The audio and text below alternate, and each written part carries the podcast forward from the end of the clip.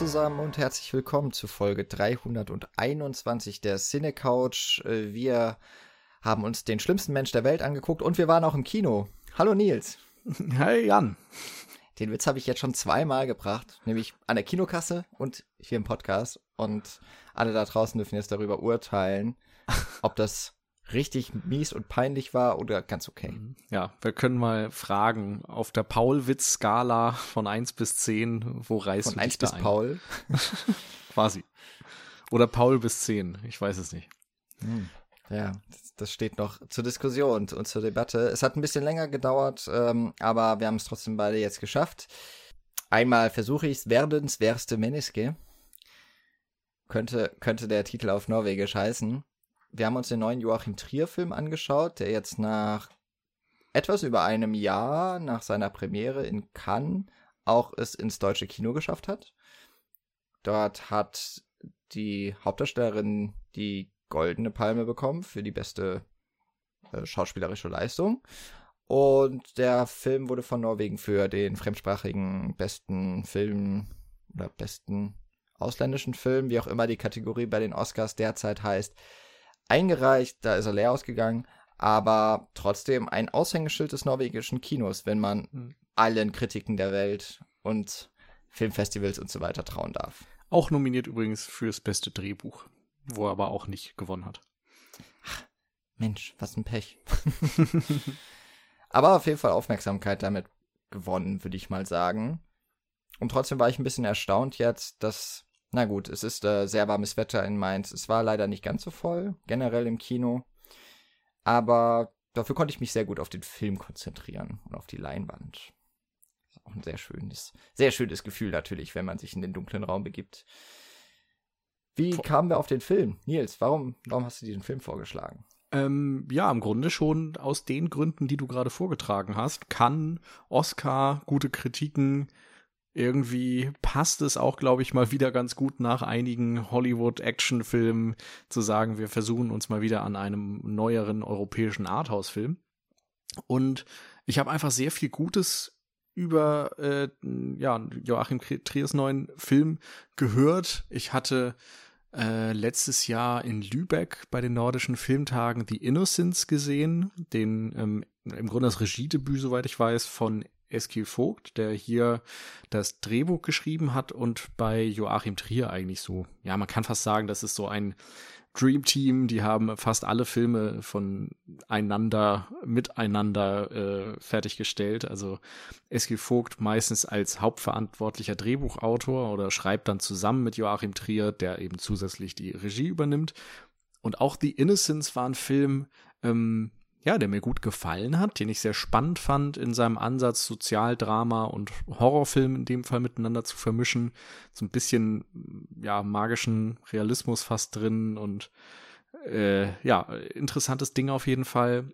Thelma vorher von Joachim Trier war ja auch ein Film, der ähm, so ein bisschen in so eine Richtung gegangen ist. Also einerseits ein Ansatz so von der Bildsprache, von der Kamera und so weiter, wie ein Sozialdrama. Gleichzeitig geht es dann aber auch dort um diese Hauptfigur, die langsam Superkräfte oder telekinetische Kräfte oder sowas entdeckt. Also auch dort irgendwie gewisse Fantasy, Superhelden, was auch immer, Motive, die mit reinspielen. Und das verbunden mit einem Coming-of-Age-Film. Und ähm, diese Filme haben mir gefallen, die fand ich faszinierend. Und zusammen irgendwie mit den guten Kritiken und so weiter dachte ich dann auch, warum nicht dann auch diesen Film, äh, der schlimmste Mensch der Welt anschauen, oder schlechtester, schlimmster? Ja, der schlimmste, ja. Der schlimmste. ich vergesse es tatsächlich immer. Ich denke immer nur The Worst Person in the World. Stimmt, ja. Den Titel hatte ich auch neulich einer Freundin vorgeschlagen. So, wollen wir den im Kino gucken? So, ja, nichts von gehört. Und dann, ja, ich glaube, da heißt auf Deutsch der schlimmste Mensch der Welt. Ach so, ja. Und dann war es doch ein Begriff. Ähm, ich wusste gleichzeitig, dass mir noch dazu eigentlich nichts von dem Film. Ich habe wahrscheinlich vor einem Jahr, als dann Cannes lief, mal einen Trailer gesehen und dann nie wieder irgendwas. Insofern war es auch eine ganz schöne Erfahrung, sich mal wieder auf so einen Film einzulassen, wie irgendwie bei einem Festival oder sowas, wo man einfach nicht so viel vorher weiß und ähm, unbefleckt daran geht. Ja, ich bin mir auch gar nicht sicher, ob ich überhaupt den Trailer mal vorab gesehen habe. Ich meine schon, weil mir diese Szene, die auch auf dem Plakat zu sehen ist, so lebendig vorkam und mich dann auch im Film wieder daran erinnert hat. Aber möglicherweise ist es auch nur das Bild, das ja auch sie im Rennen zeigt, auf den Fotografen oder auf die Kamera zugewandt, auf der Straße Oslos. Vielleicht war das auch einfach so für mich catchy, dass ich gedacht habe, okay, das kommt mir irgendwie bekannt vor. Und ansonsten bin ich da auch mit, glaube ich, sogar ein bisschen anderen Erwartungen rangegangen. Ich kannte auch Thelma, den habe ich, glaube ich, letztes Jahr gesehen. Ähm, nachgeholt, weil ich da auch gute Kritiken gehört habe. Und ich glaube, Daniel, der ähm, sehr, sehr äh, liebe und geschätzte Podcast-Kollege beim Spätfilm, hat in irgendeinem seiner Podcasts mal gesagt, eigentlich ist ja Selma sowas wie äh, Frozen für Erwachsene. und da hat er vielleicht nicht ganz unrecht, fand ich eine ganz gute Beschreibung. Und ich dachte, es geht hier vielleicht auch ein bisschen mehr in dieses, ich sag jetzt mal, Grenz- oder Genreüberschreitende und auch äh, realitätsüberschreitende und war überrascht, aber nicht unangenehm, dass der Film hier doch deutlich geerdeter ist, wobei er auch seine fantastischen Elemente hat, die er aber sehr klug verknüpft und, wie ich finde, einen sehr, sehr schönen naturalistischen Stil mhm. prägt und dabei irgendwie sehr nah bei seiner Hauptfigur ist und trotzdem immer aus der Entfernung und mit so einem gewissen Abstand auf sie schaut. Es ist so ein bisschen vielleicht eher sie, die Hauptfigur Julia, wie, wie sie, glaube ich, ausgesprochen wird, aber Julie geschrieben, ähm, wie Julie Delpy. Ich glaub, ähm, also ich habe die deutsche Synchro gesehen ah, tatsächlich. Ah, okay. Da wurde sie Julie genannt. Okay, es, es, ich glaube auch, das E wird einfach im Nor Norwegischen so am Ende ein bisschen mehr betont und dadurch klang es dann für mich wie Julia und ich war sehr lange am überlegen, bis ich habe auch bis zum Abspann nochmal mich vergewissern wollen, ob sie jetzt wirklich Juli heißt oder Julia, weil das sich für mich immer so angehört hat und im Untertitel, ich habe es im Originalton geschaut, im Untertitel war es dann ähm, auch immer mit E. Das hat mich so ein bisschen immer verwirrt.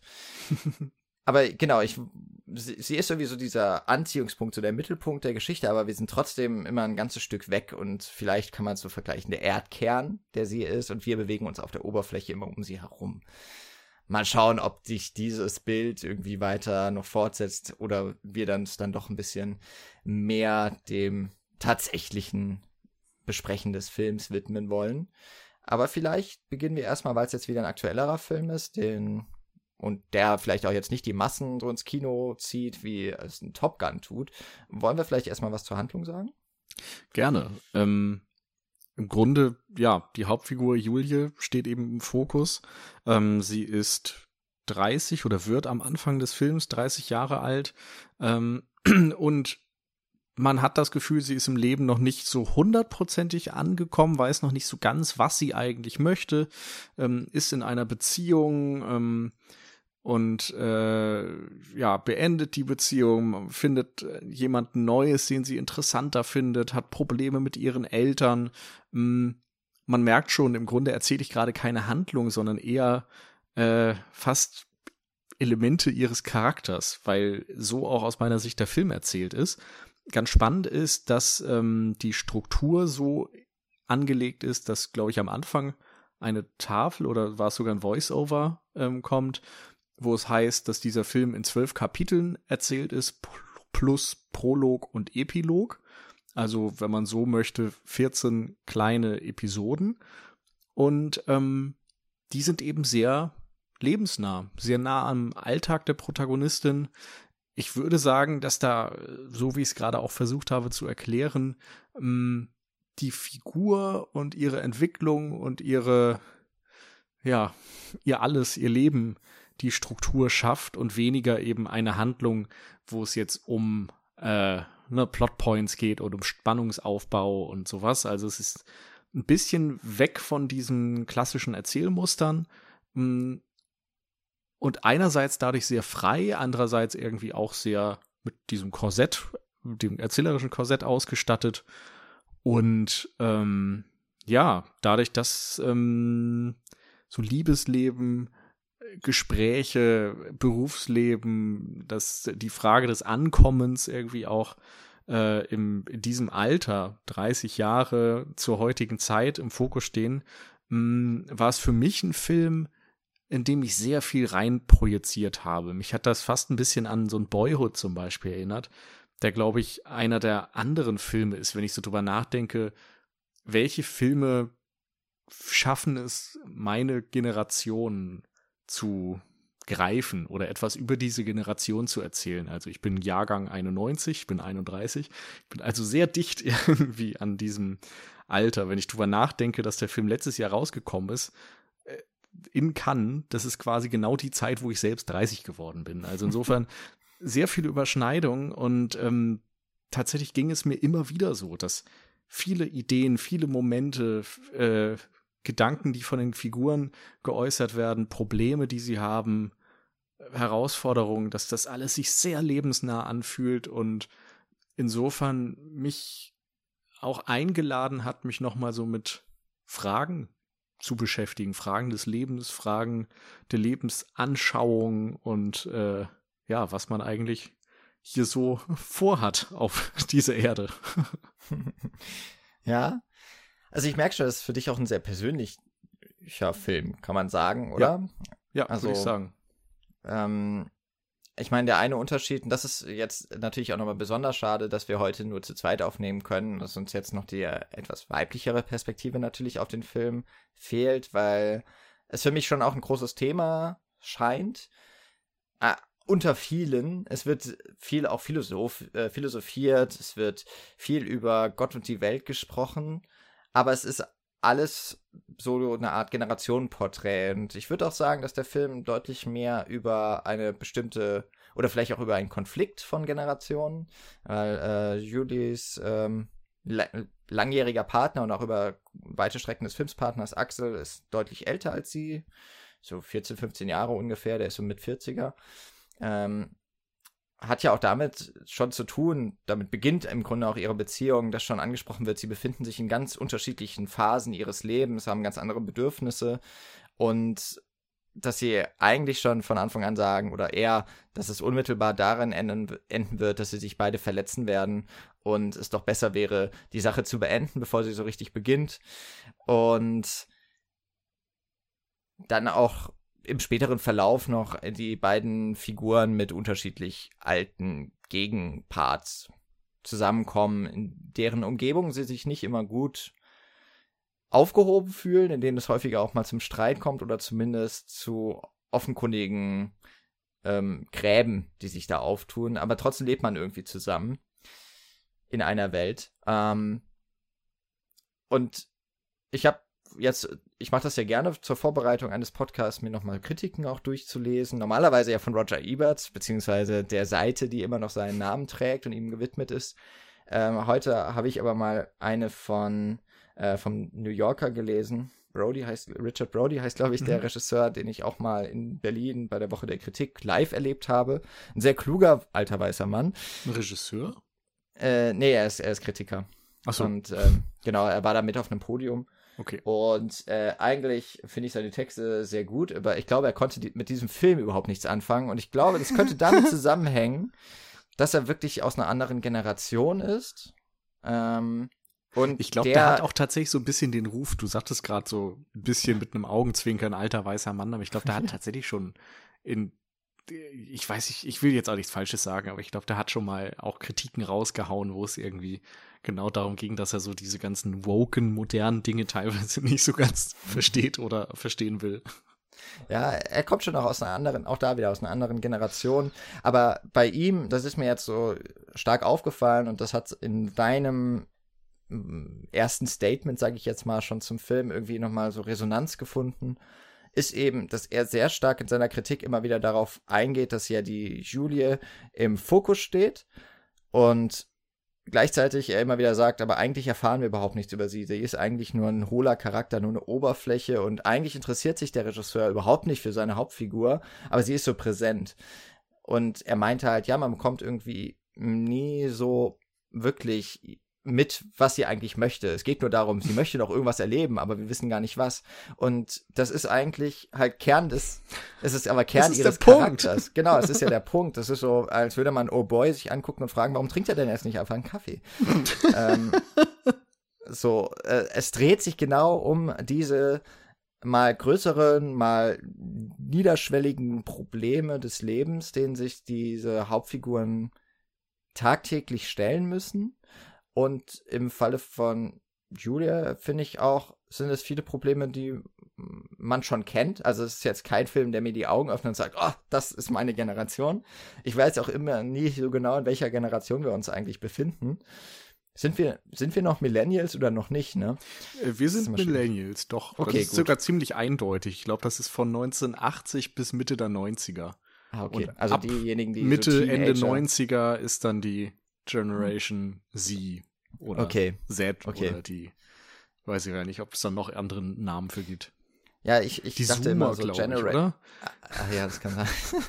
die sind jetzt erst. Ich dachte nämlich so die Generation Y wäre immer, aber das Ja, das, das, ist Gefühl, das ist deckungsgleich. Ich glaube Generation okay, X, Y, Z ist ja im Grunde, ne, Generation X ist diese äh, No Future 90er Kurt genau. Cobain Generation. Ähm, die erste, die im Grunde nach den Boomern weniger Reichtum anhäufen würde als ihre Elterngeneration. Das war, glaube ich, so deren Merkmal mhm. unter anderem. Dann eben die Millennials oder Generation Y, was wir sind. Und die und angeblich die offen, Vertreuten, Verträumten, nicht, die ihr Geld lieber äh, für Avocado-Toast ausgeben als für ein Haus. Und ähm, dann eben die Zoomer, Generation Z, Generation, wie auch immer, äh, die, ich weiß gar nicht, ob man über die schon wirklich was weiß. Das sind halt so die, die Klimaschützer-Generation jetzt und die, die auf einmal gar nicht mehr arbeiten wollen. Wir wollten ja eigentlich schon nicht arbeiten und auf einmal keine Karriere mehr machen. Wir wollen ja einfach nicht an. Daran liegt es ja.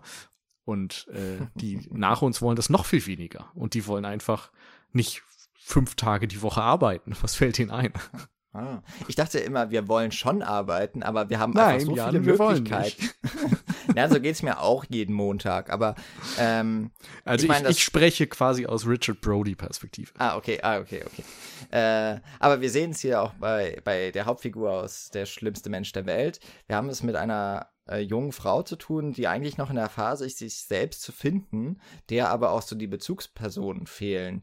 Ähm, die Eltern, die geschieden sind, eine offenkundig sehr schwierige Beziehung zu ihrem Vater, den wir nur in wenigen Szenen sehen, aber der doch einen starken Raum trotzdem einnimmt. Ähm, die Mutter, die vielleicht ein bisschen zu wenig pädagogisch äh, dominant aufgetreten ist und eigentlich zu allem Ja und Amen sagt. Hm. Und die junge Frau, die halt versucht, ihren Weg zu finden und einem Impuls nach dem nächsten eigentlich so ansteuert. Und es, es beginnt auch damit, dass sie Medizin eigentlich studiert, oder? Ich hoffe, ich bin im richtigen ja. Film gerade. Ja, ja, doch, genau. Genau, weil sie war eigentlich immer die Beste in allem und ihre Noten waren so gut, dass sie halt eigentlich Medizin studieren musste. Auch so etwas, was man vielen Leuten nachsagt. Es wären nicht unbedingt die Leute Ärzte, die das gut können, die empathisch sind, sondern es wären vor allem die Leute Ärzte, die die richtigen Noten aufbringen können. Mhm. Und ähm, man, man merkt sofort, da, da fühlt sie sich nicht wohl. Aber dieses immer wieder Neuem nachstreben und am Ende irgendwie auch so gar nichts tun, mhm. das ist schon irgendwie sehr bezeichnend für sie. Und ich greife da schon mal vorweg. So richtig raus kommt sie da vielleicht bis zum Ende nicht. Wobei sie äh, doch so ein wenig was gefunden zu haben scheint. Aber ich bin mir nicht sicher, ob, die, ob der Ende des Films wirklich die Ende ihrer Sinnsuche ist. Auf gar keinen Fall.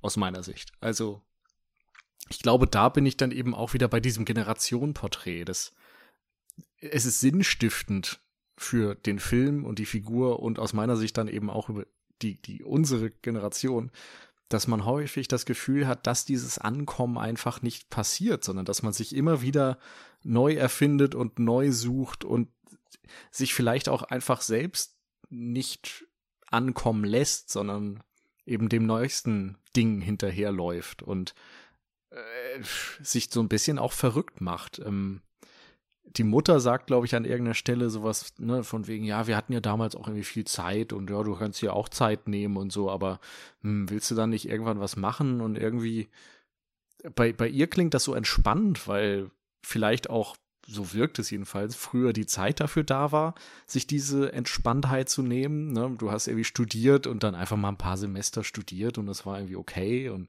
ja, die Mieten waren niedrig, also brauchtest du auch jetzt irgendwie nicht so viel Einkommen. Und wir leben halt in einer Zeit, wo, ja, das alles ein bisschen begrenzt ist und ne, wenn du länger brauchst als sechs Semester für deinen Bachelor und äh, nochmal zwei Jahre drauf für einen Master, dann hast du schon von allen Seiten Druck und bist ja über der Regelstudienzeit. Was machst du da eigentlich? Arbeitest du überhaupt? Studierst du überhaupt? Und äh, sollst dann ganz schnell irgendwie auf den Arbeitsmarkt und da irgendwie Fuß fassen, aber ja, kriegst dann irgendwie auch eben nicht die, die Chancen, die du vielleicht brauchst. Ähm, ich denke tatsächlich jetzt auch gerade an einen anderen Film, den ich vor zwei Wochen gesehen habe, Emily the Criminal.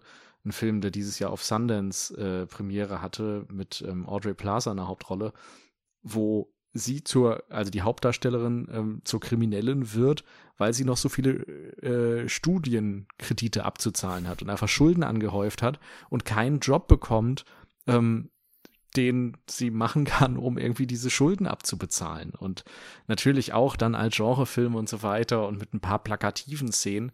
Aber auch dort ist es so, dass ihr dann irgendwann ein Job angeboten wird. So die Freundin hat sich für sie eingesetzt, dass sie dort ein Vorstellungsgespräch bekommt.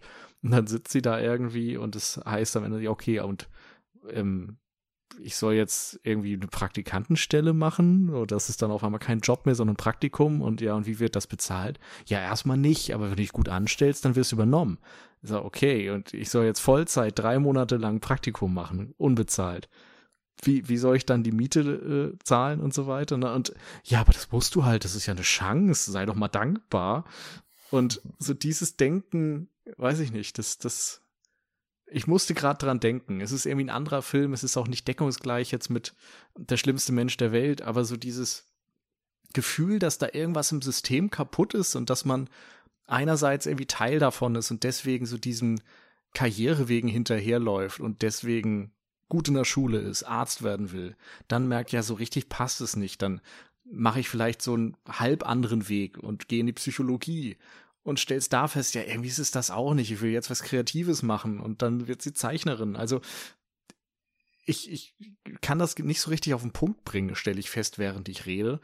Aber ich, ich merke, dass man irgendwie einerseits versucht, hm, in diesem System etwas zu erreichen, es zu verstehen, nach den Regeln zu spielen und gleichzeitig immer wieder sich davon so im Stich gelassen fühlt und sich davon abwenden will und auch nach anderen Wegen sucht.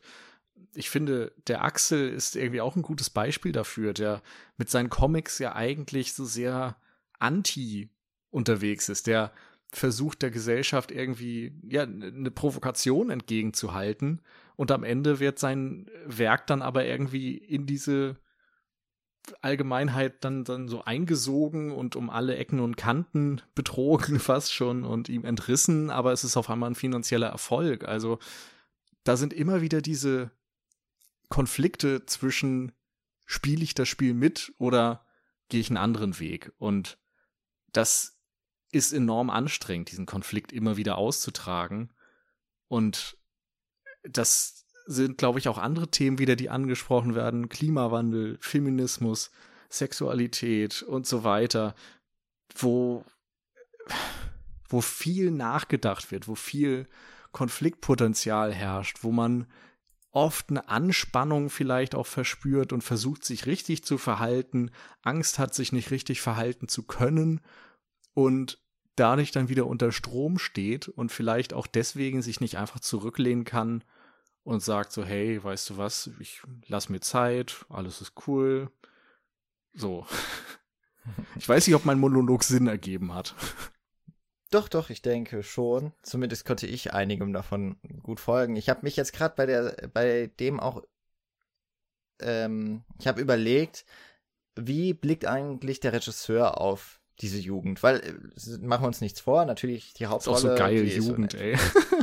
Ja, okay. äh, 30? auf, auf diese Generation. naja, noch nicht so richtig. Ich meine, das ver verschiebt sich ja auch, dieses Reifwerden. Das ist man ja nicht mit 18. Da kann man halt jetzt trinken und Auto fahren. Ja, guter Punkt. Am besten nicht zusammen, aber äh, der Mensch entwickelt sich ja dann in der Phase danach eigentlich wahrscheinlich noch mal deutlich mehr. Zumindest mal äh, psychologisch deutlich mehr weiter als in den Teenager-Jahren, wo man ja im Grunde nur durcheinandergewirbelt wird durch Hormone und halt körperlich zu wächst und, und in Form kommt, aber die, die geistige Form, die kommt halt irgendwie erst danach. Und ich frag mich halt, hat Joachim Trier mit diesem Film eigentlich ein Porträt jetzt wirklich gemacht über diese Generation oder macht er vielleicht sogar eine Art Satire? macht er sich lustig über die Generation? Was ist das eigentlich für eine Art Blick und Perspektive? Weil, auch weil du das jetzt so gesagt hast, der Klimawandel spielt ja auch eine Rolle. Ähm, die, die Julie, äh, oder ich sage immer Julie, aber Julia, äh, die Julia ähm, lernt ja noch einen weiteren Mann kennen auf einer Hochzeit, auf die sie sich einschleicht, auf die Party, und äh, das ist Eivind. Der arbeitet als Barista oder einfach Verkaufspersonal in einem Café und ist damit offensichtlich ganz glücklich, ist aber auch in einer Beziehung und seine Freundin wird zunehmend zu einer, ich muss jetzt mal böse zu sagen, Ökotante, die äh, von ihrem anfänglichen nur Yoga-Interesse äh, zu einer sehr kritischen Betrachterin des äh, der Ökobilanzen wird. Also was kann man noch einkaufen, was kann man überhaupt noch machen, darf man noch Auto fahren, darf man noch dies und das machen, ähm, ist das Verpackungsmaterial noch zu verantworten. Und er trennt sich ja von ihr, weil ihm das zu viel wird, aber eigentlich ist er schon auch, was man in einigen Dialogen noch mitbekommt, auch umweltbewusst. Also ihm ist es zumindest nicht egal, ihm war nur diese finale mhm. Konsequenz dieses kompletten Verzichts, das war ihm dann doch zu viel, was ja auch verständlich ist. Aber ist das nicht schon eher wieder Satire? Mhm. Ich, ich würde nicht so weit gehen, es Satire zu nennen, aber es ist sicherlich ein humorvoller Blick und auch ein bisschen, hm, ja, so ein bisschen suffisant. Also es ist in dem Fall natürlich schon etwas, wo er sich über diese Eigenheiten ein bisschen lustig macht. Aber gleichzeitig dann doch wieder eine Aufrichtigkeit der, der Figuren auch zeigt. Also für die ist es halt nicht lustig. Und für die Menschen in seinem Umfeld, die wir, oder in unserem Umfeld, die wir selbst kennen, die so ticken. Also ich weiß nicht, mir geht's an ganz vielen Sp äh, Stellen so, dass ich genau solche Leute kenne. Sowohl die Ökomenschen, die Yoga-Menschen, die Leute, die sich von einer Beziehung in die nächste werfen und die Leute, die nicht wissen, wo sie hinwollen. So, ich kenne das alles. Nur eben von verschiedenen Leuten und Menschen. Und da, ja, da macht er sich ein bisschen drüber lustig, aber für die ist es halt ihr Leben. Und mhm. da hat der Film, finde ich, auch wieder eine Empathie. Und natürlich sind da dann manchmal auch so bittere Pointen. Und das ist aber am Ende vielleicht auch wieder das Leben, oder? Also das, ja, du kannst planen, du kannst Dinge ernst nehmen, du kannst versuchen, dein Bestes zu geben, aber am Ende regiert dann doch manchmal der Zufall und manchmal ne, passiert etwas Schlimmes und man hätte sich gewünscht, es würde nicht passieren und manchmal spielt das Leben dir einen bitteren, bösen Scherz und in anderen Momenten hast du das Gefühl, das Universum, so alle Sterne stehen richtig quasi und mhm. alles passiert so, wie du es gerne hättest. Insofern finde ich, ist das eher ein sehr lebensnaher Film, der eben manchmal die, die tragischen Momente sehr, sehr ernst nimmt, sich in anderen Momenten dann auch mal über die Alltäglichkeiten lustig macht und diese Auf und Abs einfach, finde ich, sehr gut zeichnet. Mhm. Also das mit der Satire, weil ich trotzdem noch bei dem Begriff bleibe, das ja. war mir vor allem mit auch dem Voice-Over, den es gibt, damit wir auch so ein paar filmische Elemente, das finde ich immer nur so Wagen bleiben, äh, sprechen. Es ist nicht ganz klar, wer die Geschichte erzählt. Es ist eine Frauenstimme, die ein bisschen reifer klingt, wo es sein könnte, dass vielleicht Julia selbst ist, die über ihr Leben noch einmal erzählt, aber aus der dritten Person. Wirkt In der deutschen Fassung ist das, glaube ich, so, dass sie selbst spricht ah, und okay. das auch sehr deutlich so zu erkennen ist. Ich, ich war mir nicht ganz sicher. Es war so ein bisschen mehr Timbre irgendwie in der Stimme als die von äh, Renate Reinswe. aber mag sein, dass sie es auch selber war. Ich habe es dann im Abspann nicht, nicht, ähm, habe nicht drauf geachtet. Ähm, aber jedenfalls ist es ja auch so eine Art allwissende Erzählerin, ähm, die uns durch die Kapitel führt, die manchmal im Voice-Over mehr oder weniger verklausuliert, was auch gerade in der Szene gesagt wird. Teilweise wird es sogar nahezu lippensynchron zu dem, was die Figuren sagen, wiedergegeben.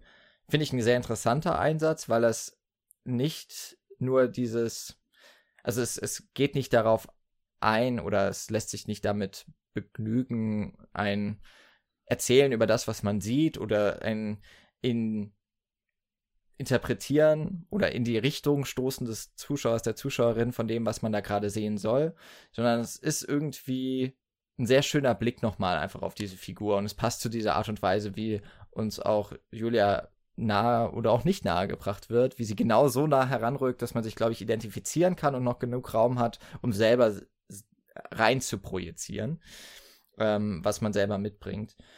Und wenn sich Julia von Axel trennt und dann ja mit Ivan zusammenzieht, dann geht es auch darum, was die beiden jetzt gemeinsam so, also was sie eint, hauptsächlich am Anfang. Und dann geht es auch um das, um ein Baby oder um, um Kinder kriegen. Und dann wird so gesagt, ja, Kinder wollen sie nicht, wollen beide nicht kriegen, sind sich einig, auch allein schon wegen der Ökobilanz oder sowas. Also dieses, was ich auch aus Gesprächen kenne, ist es jetzt wirklich die Zeit, Kinder zu bekommen, weil eigentlich alles, was die nächsten Generationen bekommen, äh, wird ganz schön hart. Ich glaube, das ist so mehr oder weniger sinngemäß das, was da gesagt wird. Das ist natürlich vollkommen richtig. Äh, die, die große Pointe am Ende ist ja, äh, Axel, mit dem Julia vorher in der Beziehung war, wollte unbedingt Kinder. Sie vielleicht, aber jetzt nicht. Dann ist sie in einer Beziehung mit jemandem, der auch keine Kinder will von dem sie sich später trennt, von dem wir dann sehen, dass er ein Kind hat, dass er Vater geworden ist. Oder sich zumindest, na, wir wissen zumindest, dass er ähm, mit jemandem zusammen ist, die ein Kind hat. Und um das er sich wohl liebevoll kümmert. Und Julia bleibt am Ende kinderlos, zumindest am Ende des Films. Ähm, und das ist so ein Element, das immer auch weitergeht. Und ich finde auch was sehr schön so über die Generationen erzählt, weil auch die Freunde von Axel, die wir bei einem Besuch mitbekommen, haben alle schon Kinder. Da findet Julia auch nicht so richtig rein. Ähm, alleine, weil auch die Kinder so viel Raum einnehmen und so viel Aufmerksamkeit auf sich ziehen. Und dann, wenn sie es mal nicht tun, dann kommt es zum kleinen Unglück äh, unter den Erwachsenen. Und dass, dass es aber immer wieder Thema ist und ganz unterschiedliche Perspektiven darauf kommen.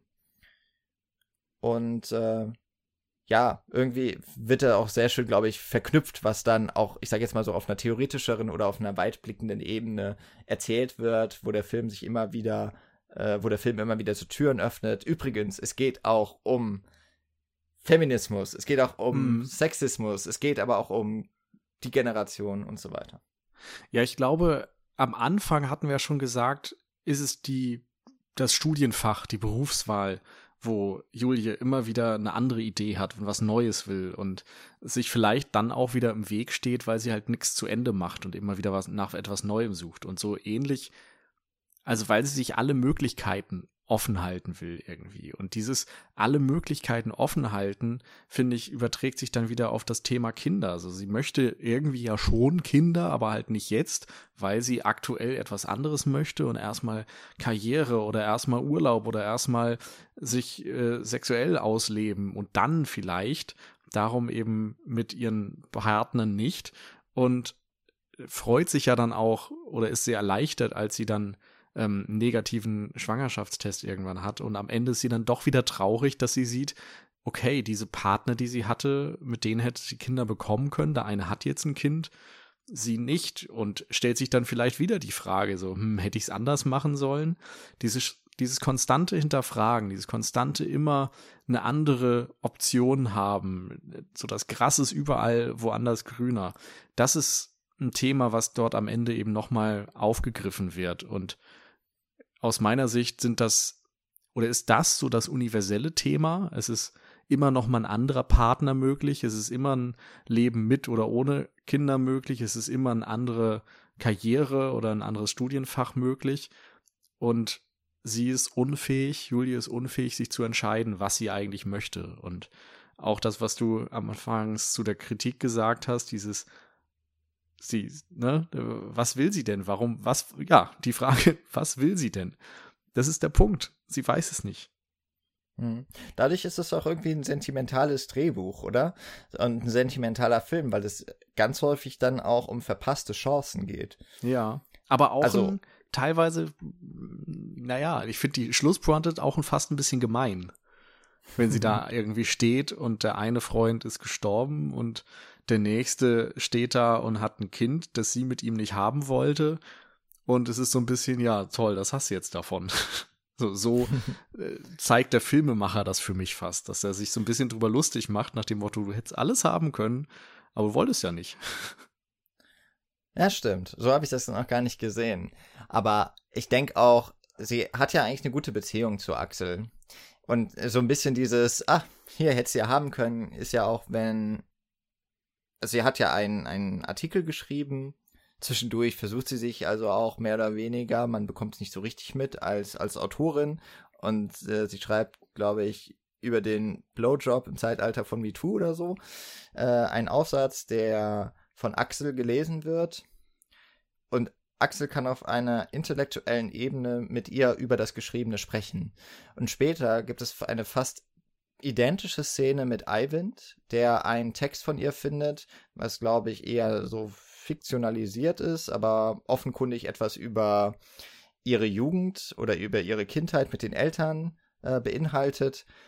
Und ihm fehlt das Vokabular richtig auszudrücken, was er gut daran findet, was sie zur Rage, zur Weißglut treibt, weil sie sehr selbstkritisch ist. Passt auch zu unserer Generation. Man ist sich ja nie selbst genug. Oder wie Axel es sagt, was ja auch zum Titel des Films geworden ist, jeder hält sich ja für den schlimmsten Menschen der Welt. Zu einem gewissen Grad. Und dann beginnt sie eigentlich mit Alvin zu streiten und merkt, dass auf dieser Ebene sie gar nicht streiten können. Was ja auch so ein Phänomen ist, ich weiß nicht mehr, wo ich davon gelesen oder gehört habe, aber Streit ist auch etwas, was am besten dann funktioniert, wenn man sich nicht über den anderen alleine intellektuell erheben kann. Wenn Personen mit einem ganz unterschiedlichen Vok Vokabular in einen Streit geraten und in eine Diskussion, ist es zweifellos am Ende so, dass die Person, die sich etwas schlechter ausdrücken kann, wahrscheinlich den kürzeren ziehen wird, weil man einfach unter den Tisch geredet wird. Obwohl man nicht unbedingt die schlechteren Argumente hat, aber man kann es nicht in dieser Vehemenz oder in, in, in den kausalen Zusammenhängen dann vortragen. Mhm. Und das äh, wird hier so schön mal vorgeführt und in dem Moment merkt man auch, dass und ich glaube, kurz danach trifft ja auch Julia wieder Axel und sagt auch, es so Gespräche wie mit dir hatte ich, werde ich wahrscheinlich nie wieder haben. Da merkt man schon, okay, das ist eigentlich genau die Ebene gewesen, die sie gebraucht hat, aber sie hat es eigentlich erst gemerkt, als es zu spät war, nämlich als sie sich getrennt haben. Weil in dem Moment dachte sie ja, ah, dieser Eiwind, mit dem habe ich ja auf so vielen Ebenen eine Verbundenheit gespürt. Das ist das, was mir fehlt in dem Leben, das so ein bisschen monoton geworden ist, hm. wo vielleicht auch mein Partner deutlich mehr im Rampenlicht steht als ich und der Stärkere ist, was sie ihm ja auch im Streit vorwirft, dass er immer der Starke sein muss und das schafft er vor allem dadurch, andere schwach zu reden. Ja. Und es ist auch wieder spannend, weil sie natürlich als Feministin gleichwertig sein möchte und bei ihm das Gefühl hat, dass er so dominant ist, dass er das nicht zulassen kann. Und dort ärgert sie sich darüber und stellt dann fast aber auch gegenüber Ivan fest, dass in dem Moment, wo sie ihm intellektuell überlegen ist, ihr das auch nicht recht ist. Und sie fast wieder die andere Option, diese, diese Dominanz möchte und sich wahrscheinlich dann wiederum selbst dafür hasst, dass das so ist. Weißt du? ja. Also da, da sind so viele Widersprüche und Dinge und mal ist es eben auch, ne, denk an, an Partnerschaften und, und die Frage, zu wem fühle ich mich eigentlich hingezogen. Das sind ja auch Dinge, das ist eine intellektuelle Ebene, es gibt eine körperliche Ebene, es gibt eine, ne, die, dieses Gefühl einfach, es gibt eine emotionale Ebene. Und was davon kannst du eigentlich steuern? So, warum verlieben wir uns in den einen Menschen und nicht in den anderen? Also, da kannst du auch wieder philosophieren, was im Film auch sehr, sehr häufig passiert. Und andere Dinge sind einfach auch nicht erklärbar. Die, die hängen von Zufällen ab, von Momenten, von ja, Gerüchen. Also auch hier gibt es so Momente, wo es dann heißt, hm, eigentlich, so, wir sind beide verschwitzt, aber ich mag deinen Geruch. So, so einfach kann es manchmal sein. Mhm. Bei dem Feminismus-Aspekt der, der nimmt schon auch großen Raum ein. Also zum einen ist es eine der ersten Sachen, die auch Julia über Axel sagt, nämlich er ist ja der Autor von der Comicreihe Gaupe, glaube ich, was ein Lux ist in einer anthropomorphisierten Welt oder so. Also im Grunde ist es ein äh, Mickey Mouse Comic für Erwachsene mit Po-Löchern, was noch zu einem großen Politikum wird, äh, einem Sternchen, äh, dem Asterisk, um genau zu sein.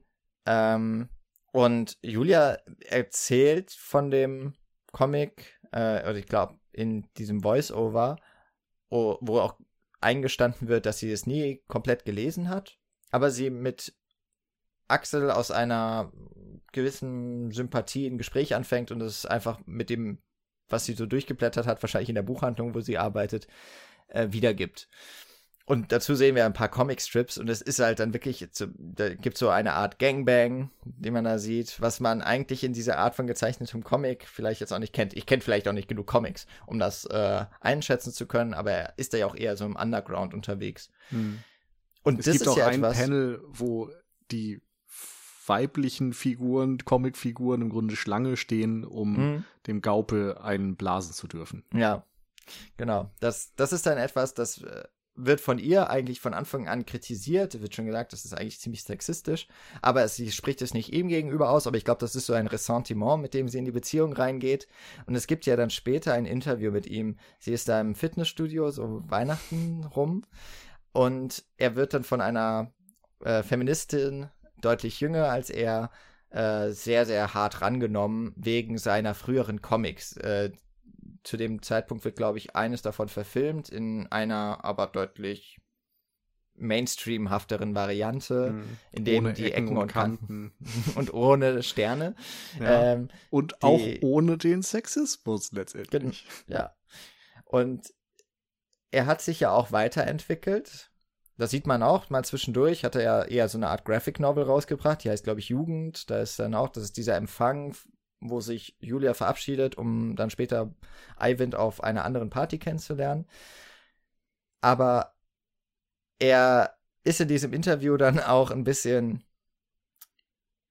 glaube ich, auf dem falschen Fuß erwischt worden und er verrennt sich immer mehr in dem, was die andere Person ihm vorwirft und man merkt einfach, dass diese beiden Positionen überhaupt nicht zusammenkommen. Es endet dann in dem Eklat, dass er über Kunst sagt, ich könnte jetzt einen Comicstrip zeichnen, in dem jemand in meiner Position dich Hure nennen würde. Und es hat aber nichts mit der Realität zu tun. was halt da letztlich auf den Begriff äh, fest, festgenagelt wird. Und ja, er sich da vielleicht ein bisschen unklug verhält, obwohl ich seinen Punkt ja. durchaus in gewissem Sinne nachvollziehen kann, aber er geht halt sowas von unempathisch damit um genau. und ohne Rücksicht auf Verluste, dass das sofort, äh, wie sagt man, backfired. Also ja. äh, es schlägt sofort zurück, das Pendel.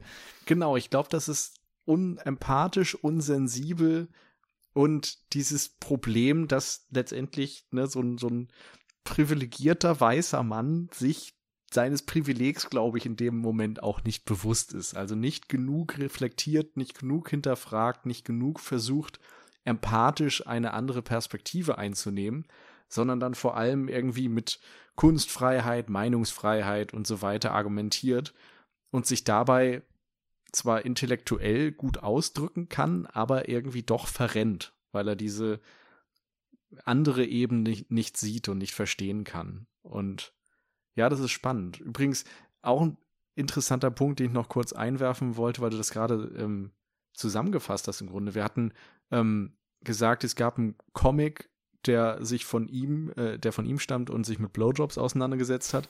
Dann hat er eine Graphic Novel über Jugend geschrieben. Sie schreibt einen Text über MeToo und Blowjobs und schreibt dann einen Text über ihre eigene Jugend. Also auch da kann man fast eine, eine Entsprechung finden, dass sich diese zwei Menschen offensichtlich auch irgendwo in ihrer Kunst oder in ihrem Schaffen beeinflusst haben und ähnlich getickt haben, mindestens. Hm. Also intellektuell wird das eigentlich das perfekte Pärchen gewesen, ja. wenn man so möchte. Und es ist irgendwie tragisch, dass das nicht klappt. Andererseits auch wieder schön, dass sie es schaffen, eine andere Ebene füreinander zu finden, dass es eben dann so eine tiefgründige Freundschaft wird. Und ja, ja. auch da wieder, ey, das, ich musste, wie gesagt, in sehr vielen Dingen immer so an mich selbst und mein Leben und auch in sonst was denken. Ich weiß gar nicht, wie explizit wir das hier im Podcast schon mal gesagt haben, aber ich meine, Michi und ich hatten auch eine sehr lange Beziehung, die irgendwann geendet ist und jetzt haben wir eine sehr gute Freundschaft. Also auch solche Dinge sind manchmal so fast ein bisschen, ähm, wie sagt man das? So fast ein bisschen merkwürdig, wie nah das manchmal am eigenen Leben dran ist. Ja. Ja, ja, das, das kann ich auch sehr gut nachvollziehen. Ich, ich finde es auch sehr spannend, wie diese Figuren dann weiter aufeinandertreffen, weil der Film ist ja, wenn man so sagen möchte, im Grunde ein Liebesfilm. Also vom Genre her wahrscheinlich am nächsten, wenn man jetzt nur ein Genre rauspicken würde, würde man wahrscheinlich äh, die Romanze nehmen. Ich wäre bei Coming of Age, aber können wir gleich drüber sprechen. Ah, okay. Okay. Ja, fair enough. Äh, in beiden, äh, ich meine, im Coming of Age spielt natürlich Liebe auch immer eine sehr große Rolle, deswegen ist es, glaube ich, auch dann wiederum nicht mehr ganz so trennscharf. Ich finde es spannend, weil normal gibt es ja diese eine große Liebe im Liebesfilm.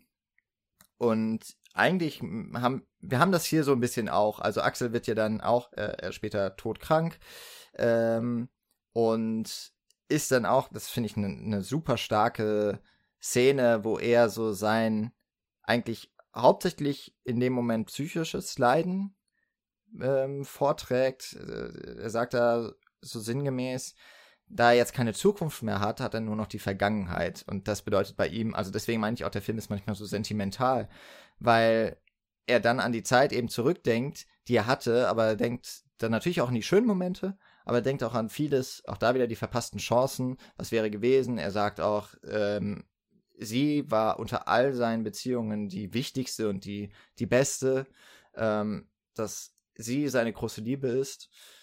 Aber er dann auch sagt, aber ich weiß, dass es für dich nicht so ist und sie hat noch so viel Zeit vor sich. Ich finde es immer ein bisschen komisch, so, dass sie so mit 10, 12 Jahren Unterschied, wie er dann doch manchmal so herablassend über sie spricht, so von wegen, also ich weiß ja noch, was in deinem Leben alles passieren kann, wo ich dann denke, irgendwie, wenn man, wenn man 30 ist und die andere Person 40, klar ist das mehr Lebensspanne, aber es ist dann doch auch im Verhältnis nicht mehr ganz so der Unterschied, wie wenn man als 30-Jähriger mit einer 10-Jährigen spricht oder so.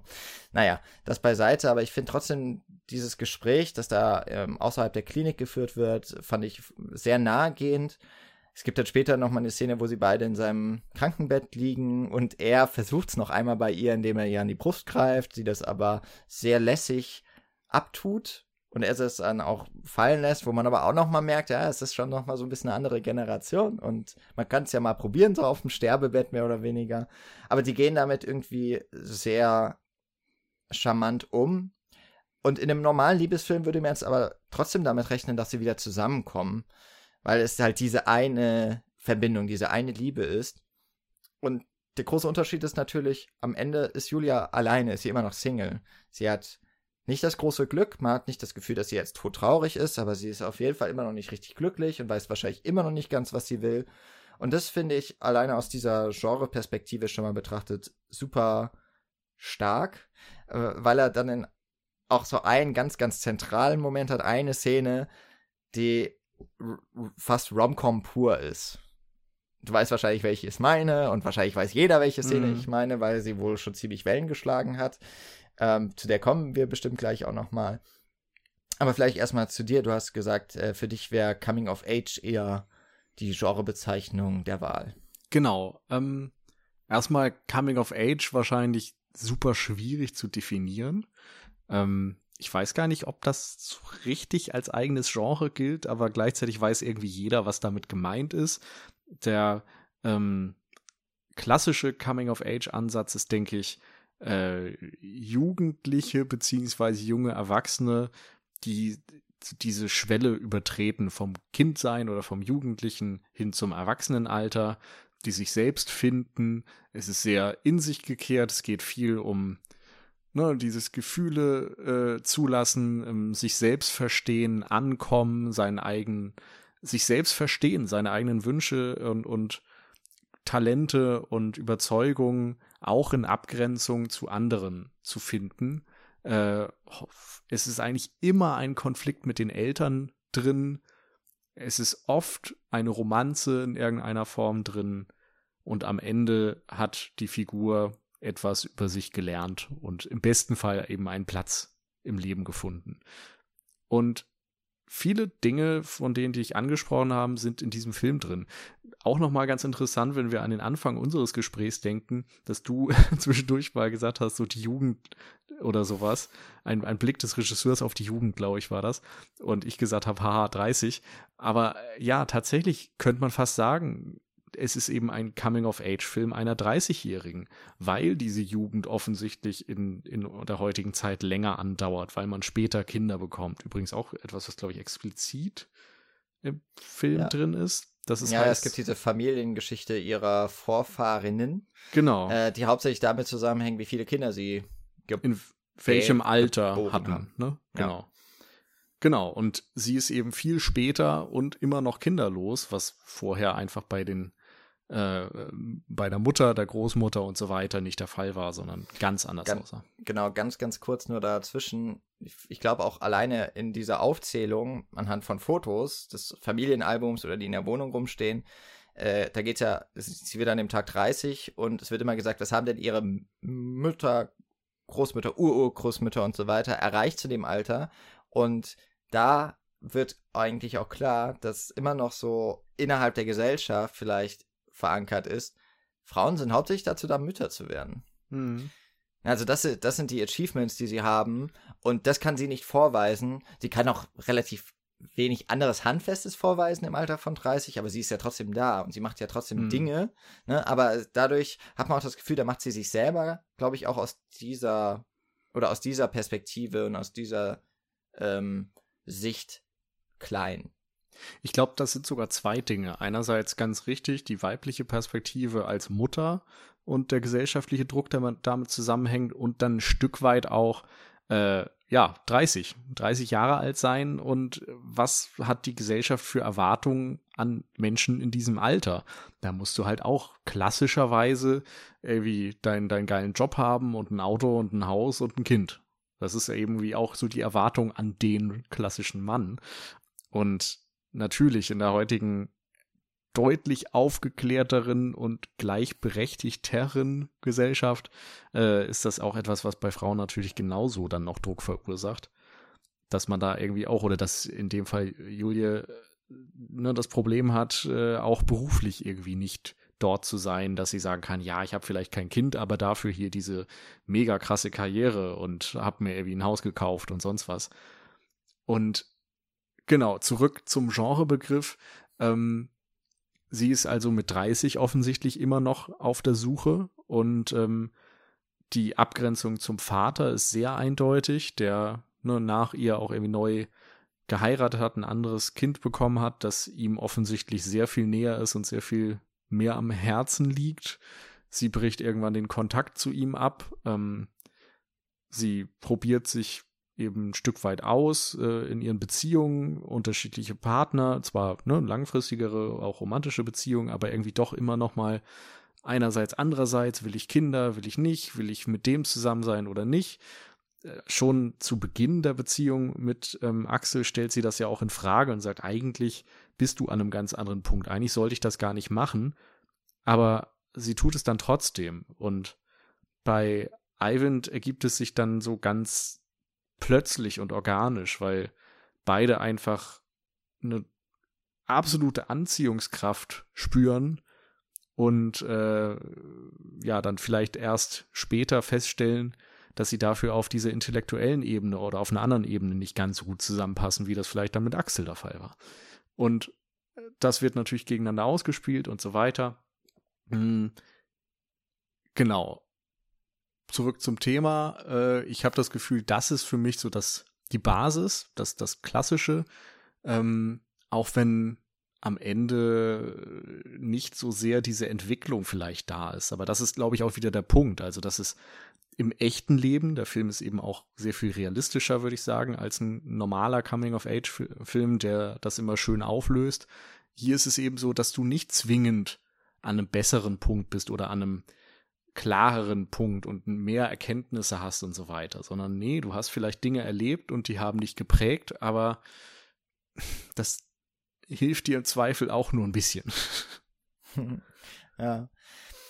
So, jetzt muss ich mal ganz kurz fragen, was war für dich das Schlimmste, was der Vater, das, das äh, beste Beispiel dafür, wie gleichgültig sie ihrem Vater ist? Also das Schlimmste, glaube ich, dass er lieber zu dem Sportding gegangen ist, als zu ihrem Geburtstag da zu sein und sie dann da Aber noch angelogen hat. Genau, ne? Ich, ich fand. Aber da waren also, so viele Kleinigkeiten drin. Genau. Die Ausrede ist furchtbar, so die Lüge ist furchtbar, das Geschenk ist furchtbar. Genau, das Geschenk ist nämlich so das erste geile Zeichen einfach.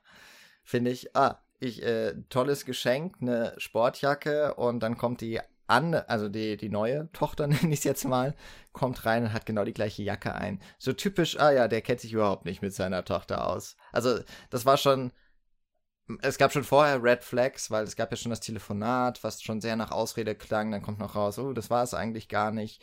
Dann das Gespräch vom Axel mit dem quasi Schwiegervater, mhm. wo ich weiß ja nicht, wie es anderen Leuten geht, aber wo ich mich immer ein bisschen netter gebe, glaube ich. Also wo ich mich eher zurückhalte, äh, wenn es nicht meine eigene Familie ist. Aber er geht da ja wirklich auf, auf äh, Konfrontation. Und Eben auch, weil es offensichtlich ist, dass der Vater nie zu Besuch kommt. Und er sagt, warum ja. kommst du nicht zu Besuch? Ja, genau. Und, und es auch offensichtlich ist, dass Julia es nicht selber adressieren wird in, de, in einem Gespräch. Und dann gibt es ja später noch diesen Drogentrip. Der ist natürlich auch, also alleine, da, da tut der Vater ja an sich nichts. Er wird aber mit dem ähm, mit einem vollgesogenen Tampon beworfen und sie, dann bemalt sie sich quasi mit ihrem Menstruationsblut noch die Kriegs Kriegsbemalung aufs Gesicht. Und das ist, das ist natürlich auch nochmal so eine Szene, die total krass ist. Ähm, die ist sowieso sehr weird und großartig gefilmt auf, äh, und nochmal deutlich anders als so andere Drogenszenen. Also man hat ja schon viele gesehen im Kino, Und ähm, Joachim Trier hat trotzdem hier einen Weg gefunden, das nochmal so ein bisschen anders zu zeigen und vor allem aber auch mal so, dass es wirklich überhaupt keinen Charakter hat oder keine Züge davon annimmt, dass ich als Zuschauer das Gefühl habe, oh, das will ich jetzt aber auch mal ausprobieren. Ansonsten gibt es immer auch so eine gewisse Anziehungskraft, finde ich. Das wird immer nochmal alles so bunt und irgendwie auch lustig. Und das ist für einen ganz kurzen Moment auch, aber es ist halt wirklich eher dieses, die Welt gerät aus den Fugen. Tatsächlich mit dem äh, Neigen der Kamera, die aus der, ähm, aus der normalen Perspektive halt kippt. Und daneben auch die Schreckensbilder, die sich Julia dann ähm, vor Augen abspielen. Ja. Also ich denke, das ist auch so eine kinematografisch äh, sehr äh, herausstechende Szene, aber ich finde so die, die es mir am meisten angetan hat, die auch, glaube ich, für immer und ewig im Gedächtnis bleiben wird, ist der Die Welt steht still. Nenne ich es jetzt einfach mal Sequenz. Ich weiß nicht mehr, wie das Kapitel heißt.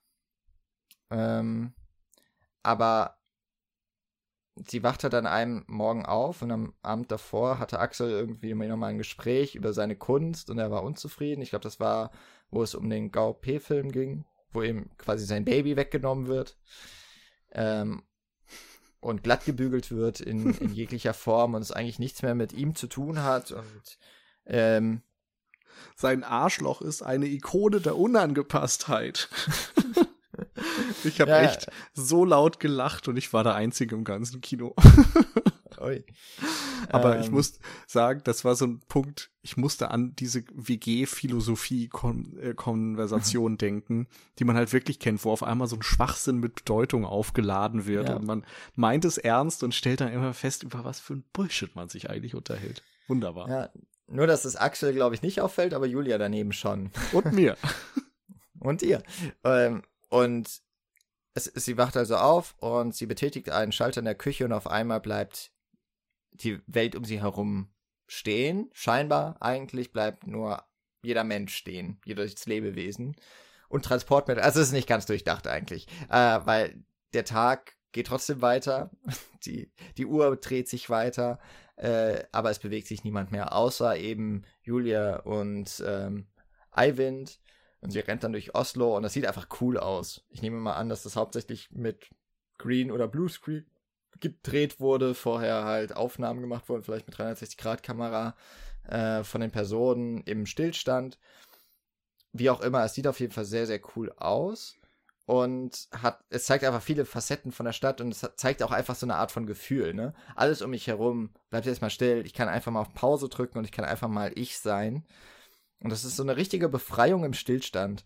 Das fand ich eine sehr poetische Szene, sie ist einfach wahnsinnig toll gemacht und hat mich, auch wenn es natürlich eine ganz andere Form ist, aber von der Originalität, weil ich mich wirklich nicht so richtig erinnern kann, wo ich das schon mal in dem Film gesehen habe. Es wird nicht der erste Einsatz von kompletten Stillstand gewesen sein. Ja. Ich glaube, es gibt auch diesen furchtbaren Film, wo Adam Sandler, glaube ich, diese Klick oder so heißt es, ja. wo er die ja auch so die Welt passieren. Genau. Ich weiß, dass es einen Sundance-Film gibt von vor 10, 15 Jahren oder so, wo es, glaube ich, einen Kurzfilm gab, wo sie durch einen Supermarkt sind und alle standen still, nur eben die ja, Protagonisten dieses Videos nicht. Und das äh, als Musikvideo oder als Kurzfilm oder so war das halt mega gut und dann haben sie deswegen Geld gekriegt, einen ganzen Film draus zu machen und das war dann am Ende halt so die einzige interessante Szene im ganzen Film. Ja, ich habe ja. nur leider den Titel vergessen. Vielleicht äh, packen wir es in die Links, wenn es mir bis dahin einfällt.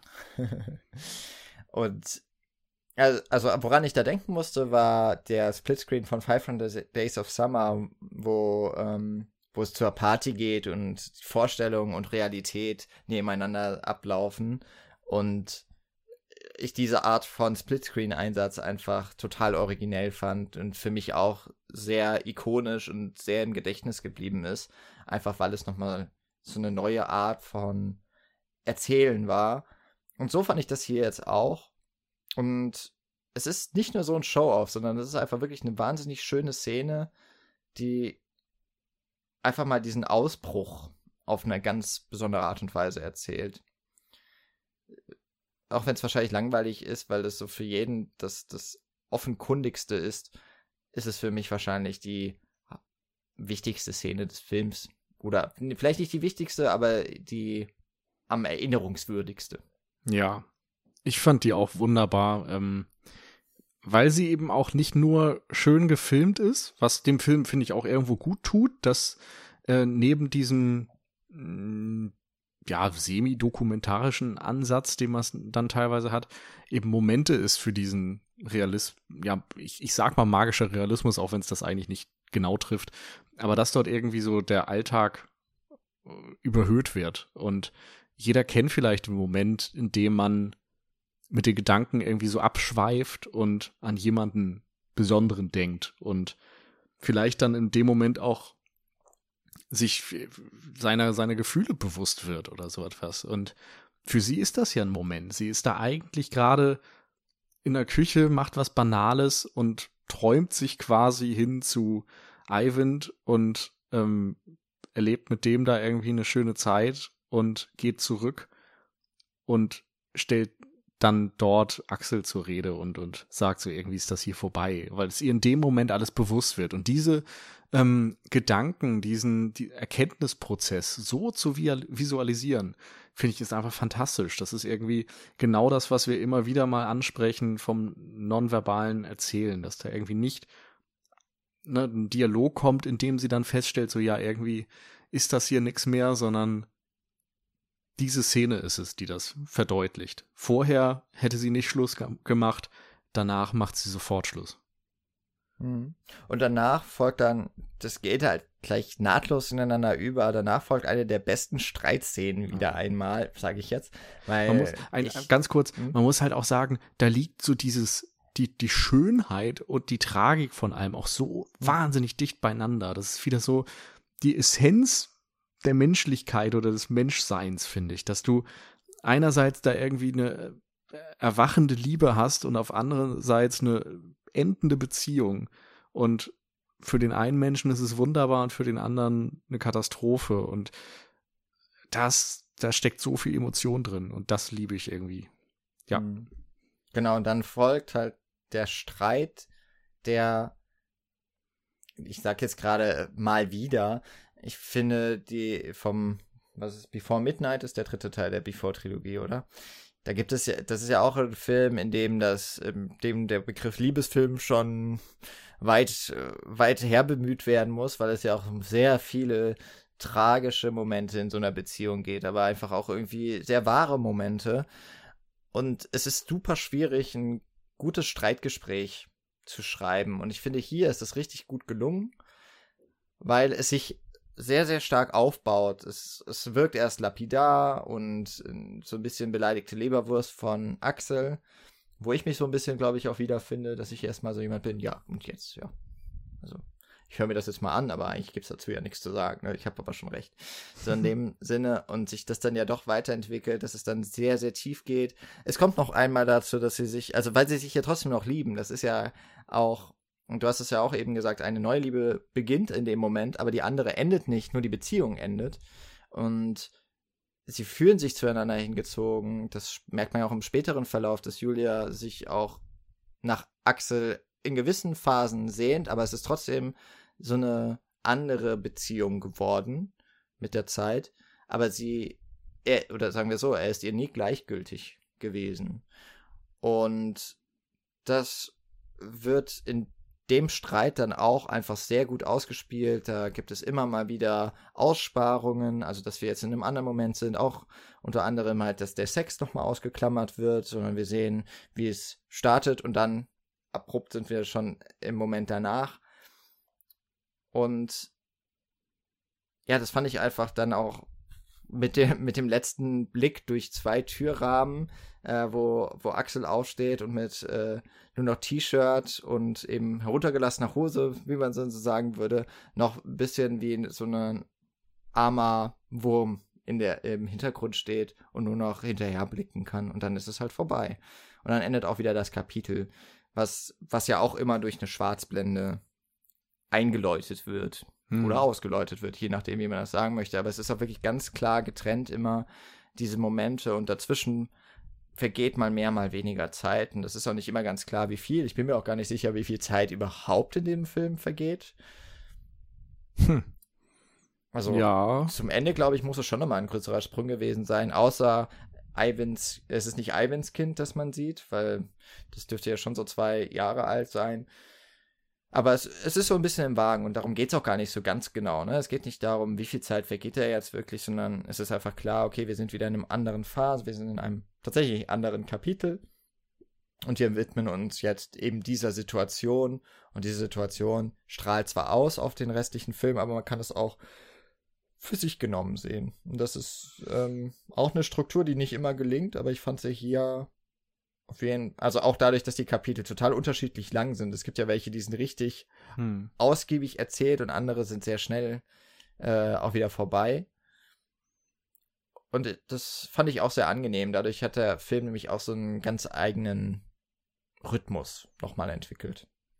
Der ja. sich auch so ein bisschen von den, dieser üblichen Dreiaktstruktur dann entfernt und verabschiedet. Also insgesamt sehr gut geschrieben und äh, auch sehr gut umgesetzt. Ja, absolut.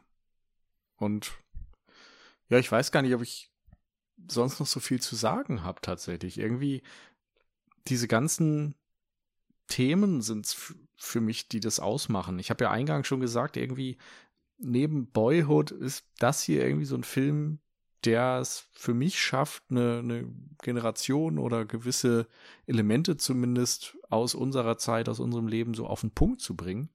Und ähm, ich weiß nicht, ich, eigentlich würde ich gern fast die Frage stellen, ob dir noch was einfällt, äh, ein Film, der das sein könnte. Ähm, ich habe ansonsten nur irgendwie nochmal drüber nachgedacht, was sonst so Filme einer Generation überhaupt sein könnten. Also mhm. jetzt nicht auf uns bezogen, sondern auch generell. äh, war zum Beispiel bei äh, The Graduate die Reifeprüfung in den mhm. 60ern, bei den John Hughes-Filmen in den 80ern. Genau, gedacht, Ferris Bueller, glaube ich, hat auch genau. schon so eine Generation mit irgendwie geprägt. Ja. Es hängt auch, glaube ich, häufig damit zusammen, dass dann so eine äh, dass ein Schauspieler auch mit der, mit der Person, mit dem Charakter so verschmilzt und für immer. Also ich denke auch Marty McFly, also mm. Zurück in die Zukunft, ja. ist ja auch, ist ja auch so ein Film, der irgendwie diese äh, ausgehende Reagan-Ära ja. total, total stark widerspiegelt und dann eben mit dem Hüpfen von Zeit zu Zeit das nochmal so ein bisschen fantastisch macht, aber dann eben auch ja die gute alte Zeit und sowas nochmal hervorruft. Ich habe noch Before hm. Sunrise übrigens. Das wäre so ein Generation ja. X-Ding, was, glaube ich, auch dort mit vielen philosophischen Gesprächen und romantischen Momenten und Fragen nach Lebensentwürfen und so weiter genau da reinpasst. Ja, und natürlich ein wunderbarer Film ist, den ihr auch schon besprochen hattet. Mal in einer ganz, ganz, ganz frühen Folge. Ich glaube 13 oder so dürfte es gewesen sein. Ich, ich kann nur noch erwähnen, weil Boyhood ja jetzt auch schon häufiger erwähnt wurde, äh, als ich damals noch beim Cinematic Smash Brother, hieß es, glaube ich, damals noch, das erste Mal angetreten bin, glaube ich, da, oder war vielleicht auch das zweite Mal, dann vertue ich mich gerade. Aber da war nämlich die, auch die Frage, wer das Prinzip nicht mehr vor Augen hat, es ging darum, in so mehreren Spielrunden eine Frage, äh, die meistens mit Film zusammenhing, oder eigentlich immer mit einem Film zusammenhing, mit einer Filmantwort zu argumentieren. In dem Fall ging es darum, welcher Film am besten für mich einen gewissen Zeitgeist oder den Zeitgeist einer Zeit halt, einer Generation verkörpert. Da hatte ich damals Boyhood genommen und hatte natürlich wunderbar argumentiert, hat trotzdem verloren gegen Wall Street. Ähm, naja, äh, musste ich mich dann beugen, aber es war äh, das ist halt auch genau das. Für mich ist Boyhood auch kein Film gewesen, der irgendwie durch seine Handlung oder der vielleicht auch überhaupt keine Handlung hat. Das, das hast du ja auch, ähm, als, als darum ging zu erzählen, wovon erzählt eigentlich der schlimmste Mensch der Welt. Das ist nicht ganz so eindeutig und ganz so leicht zu sagen, weil, ähm, ja, im Grunde ist, ist es eher ein Film, der über die Atmosphäre und über die Umgebung, würde ich jetzt mal sagen, ähm, wirkt. Und das ist auch das, was, was tatsächlich der jetzt für mich ausmacht, das, der schlimmste Mensch der Welt. Wo es mich auch ehrlich gesagt nicht stört, dass die Figur mir nicht ganz so nahe gebracht wird, dass es eigentlich ein Film ist, der vollkommen auf sie ausgerichtet ist und trotzdem wissen wir am Ende nicht alles über sie. Das ist, finde ich, ein sehr, sehr schönes Spannungsfeld. Und es ist Joachim Trier meiner Meinung nach, und ich glaube, da spreche ich auch für dich, sehr gut gelungen, diese Art von Mensch. Ob es nun der schlimmste Mensch der Welt ist, das kann man auch fragen. Und äh, das bleibt ja sicherlich auch für jeden zur Beantwortung offen. Aber einfach so Menschen meinetwegen darzustellen und äh, sie über ihre Beziehungen und über ihr Umfeld einfach mal wirken zu lassen, das hat wunderbar funktioniert und deswegen fand ich das auch wirklich sehr, sehr überraschend, dass der Film halt dann so positiv überraschend, dass der Film dann eben so, ich sag jetzt mal wieder realistisch geblieben ist, so naturalistisch und dann in gewissen Momenten eben da auch genau in den richtigen Momenten mal ausgebrochen ist und nochmal sich auch den Horizont was erweitert hat und einfach wunderschöne Momente bereithält. Traurige und sehr schöne. Absolut. Also ich kann mich im Grunde nur anschließen. Ähm, ganz toller Film und im Grunde einer der wenigen Filme, wo ich jetzt auch fast schon direkt nach dem Ansehen denke, ich freue mich jetzt schon drauf, den wiederzusehen. Ja, ich dachte schon, du sagst jetzt, ich freue mich auf die Fortsetzung. oh Gott, nee. fast schon. Aber so dieses Gefühl, auch gerade jetzt nochmal durch das Gespräch, dass man dann doch nochmal merkt, da sind mit Sicherheit einfach Überschneidungen, Doppelungen, Ideen, ähm, die jetzt gar nicht nur für mich dann als Projektionsfläche funktionieren, wie sie das vor allem beim ersten Mal getan haben, sondern wo auch wahrscheinlich noch viel mehr Gedanken seitens der Filmschaffenden ähm, Eski Vogt und Joachim Trier drin stecken und natürlich anderer äh, Menschen, die dort mit äh, haben. Also ganz toll, auch äh, genau die die Hauptdarstellerin möchte ich jetzt noch mal erwähnen, ganz toll gespielt, Renate Reinswe oder ja, ich hoffe, ich spreche es richtig aus. Ähm, genau. Also toller Film, unbedingte Empfehlung. Und äh, ja, ich, ich möchte einen Satz nochmal sagen, das war so ein Zitat, das ist mir komplett hängen geblieben. Ähm, das sagt, glaube ich, Axel am Ende zu Julie äh, über die gemeinsame Zeit, über die gemeinsame Beziehung. Ähm, das, ich bereue nur, dass ich dir nicht das Selbstbewusstsein geben konnte, zu sehen, wie toll du bist. Das ist irgendwie, weiß ich nicht, so simpel und doch so kraftvoll und irgendwie ein Satz, mit dem ich mich auch sehr identifizieren konnte. Und ja. Ja, vielleicht genau das, was eine perfekte Beziehung am Ende ausmacht, ne? Dass es jemandem auch darum geht, den anderen so zu wertschätzen und ihm das zu zeigen. Ja. Und in Abgrenzung eben auch wieder zu dem Gefühl des Titels, dass so viele Leute das Gefühl haben, der schlimmste Mensch der Welt zu sein. Mhm. Wenn du einem Menschen dieses Gefühl eben nehmen kannst und ihm das Gefühl oder ihr stattdessen das Gefühl geben kannst, so du, du machst dich viel schlechter als du bist und du bist eigentlich toll. Also das, äh, das ist irgendwie ein, ein, eine positive Idee, ein, ein schöner Gedanke. Das ist dann auch die positive Note, auf der wir schließen können. Vielen lieben Dank an alle Zuhörerinnen und Zuhörer da draußen, die bis hierhin mitgehört haben und hoffentlich sich in dem einen oder anderen Gesprächsfetzen auch wiederfinden konnten. Äh, falls ihr den Film noch nicht gesehen habt und es aber trotz unseres oder gerade wegen unseres Gesprächs noch tun wollt, äh, ist wahrscheinlich, wenn ihr jetzt aktuell die Folge hört, noch im Kino zu sehen und eine große Empfehlung. Und ansonsten ähm, wartet darauf, dass er auf andere Wege erscheint. Es lohnt sich auf jeden Fall. Dann äh, hören wir uns alle höchstwahrscheinlich in zwei Wochen wieder. Dann idealerweise wieder in Vollbesetzung in Star- und Bestbesetzung auf der Cine Couch. Und äh, bis dann wünschen wir eine wunderschöne Zeit und bis bald. Ciao.